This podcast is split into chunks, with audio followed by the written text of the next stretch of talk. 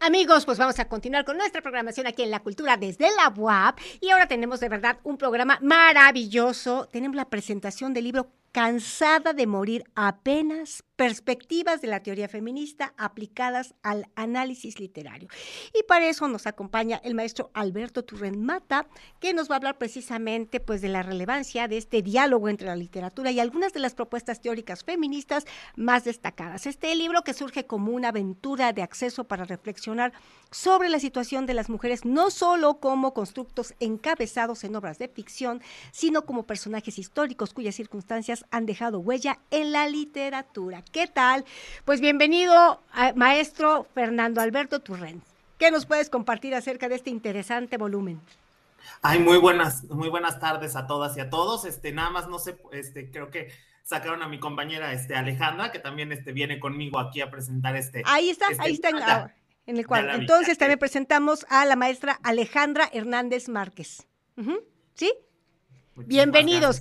Pues este, no, el, ya nada más el puro título suena exquisito y hoy más que nunca que este tema que implica las mujeres, pues está en la agenda, ¿no? O sea, en la agenda local, federal, este, internacional. Entonces, pues, si nos quieren como, pues, a platicar, aportar un poquito, pues, de todo lo que implica este enorme volumen. Sí, pues básicamente este libro fue el resultado de un seminario que tomamos en, eh, estudiando la maestría en literatura hispanoamericana, eh, dirigida, dirigido este seminario por la, este, la doctora María del Carmen García Aguilar, que nos inspiró mucho a que nuestros trabajos de análisis que estábamos haciendo los puliéramos, los trabajáramos más allá, porque analizábamos una perspectiva feminista de, de autoras de las diferentes olas que fueron manifestadas las fuimos manejando desde el punto de vista tanto analítico como crítico para un, este, para cierta, eh, se podría decir, para ciertos textos, y ya después lo aplicábamos hacia ya un análisis mucho, mucho más amplio. Entonces, esa fue como el, la génesis principal del, este, del libro, y pues la siguiente parte del relato se la, se la cedo a, a este Ale para que este, continúe. Pues, ¿qué nos compartes, querida maestra Alejandra? Este, porque vemos que de pronto aquí se refieren, ¿no? A algunos autores, autoras fundamentales de la literatura universal, ¿verdad? Sí, hola, gracias. Buenas tardes a todos y a todas. Eh, mira, eh, retomando un poquito cómo eh, inicia esto, sí es un, un, análisis literario de diversos textos en, de narrativa contemporánea en su mayoría podemos encontrar autoras como eh, Julieta Campos. Eh, en mi caso analizo, por ejemplo, algunas eh, escritoras que están fuera del canon literario, ¿no?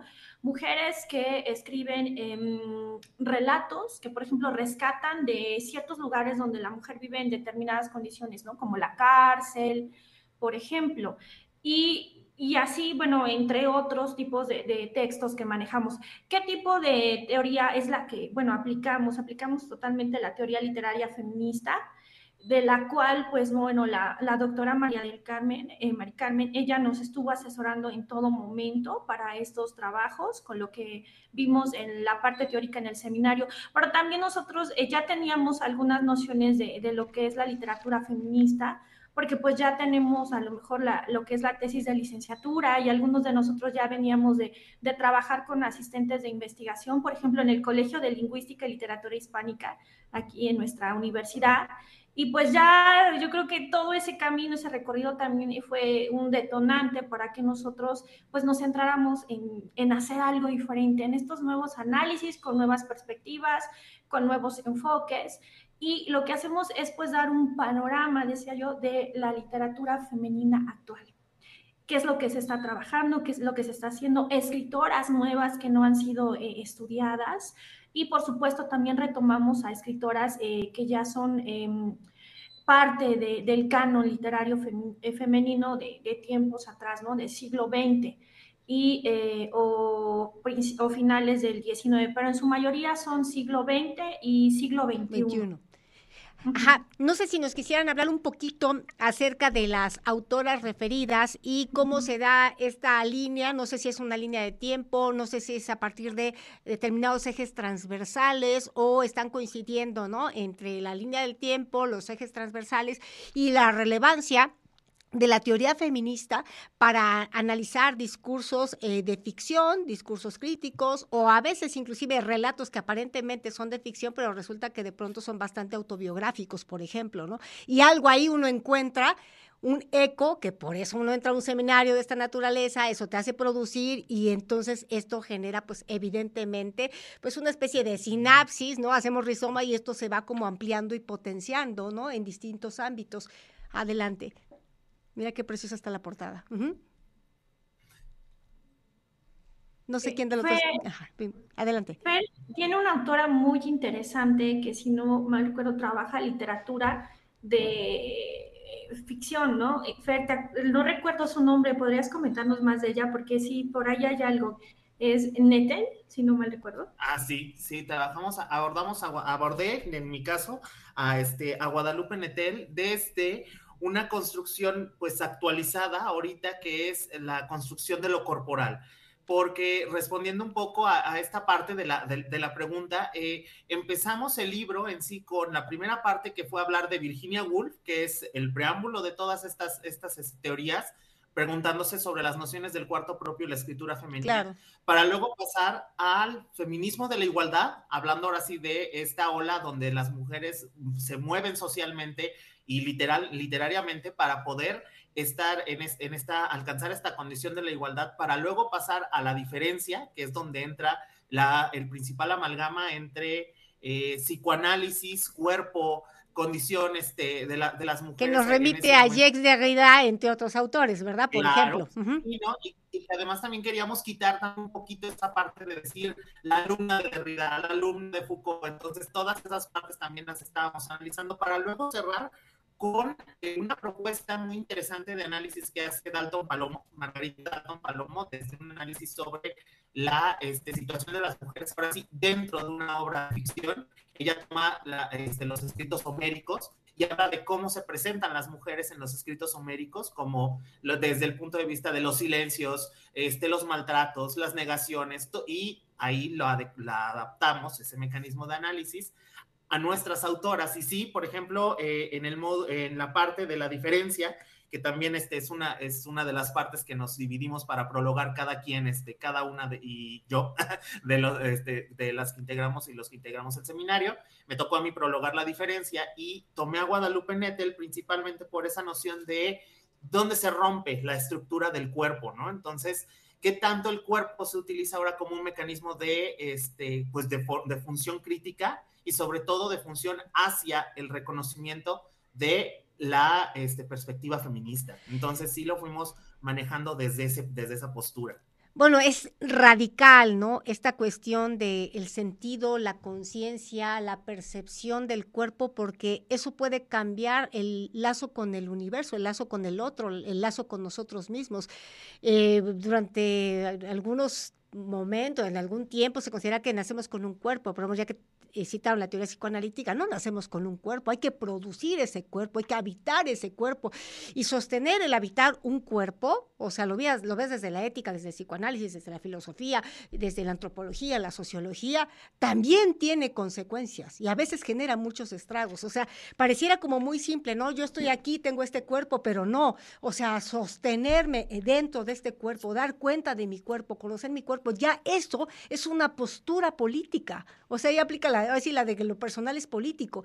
Y desafortunadamente, o sea, durante muchos siglos, o sea, el entorno ha sido tan hostil, tan censurador, tan represor, y lo sigue siendo de ahí tanta violencia que hay, particularmente hacia las mujeres, como si esta este no, no, este no cobijo, este no respeto de alteridad, este no reconocimiento de, de, de, lo, de lo diferente, de la singularidad, pues de pronto parecía que la única manera fuera como eh, no solamente el, crimen de odio que puede significar o el, su peor rostro de la violencia hacia la mujer, que es el feminicidio, sino además lacerar los cuerpos, eh, eh, las violaciones, entonces, y, y toda la serie de vejaciones, precisamente porque la feminidad es una fuerza tan poderosa de lo cual se escribe, se ha escrito y seguirá escribiendo muchísimo, que pues hay quien no tolera, ¿no? No tolera precisamente la, lo grandioso que implica la feminidad. Y cuando hablamos de feminidad estamos hablando estrictamente, me explico, de mujer con vagina. Ajá, es muchísimo más amplio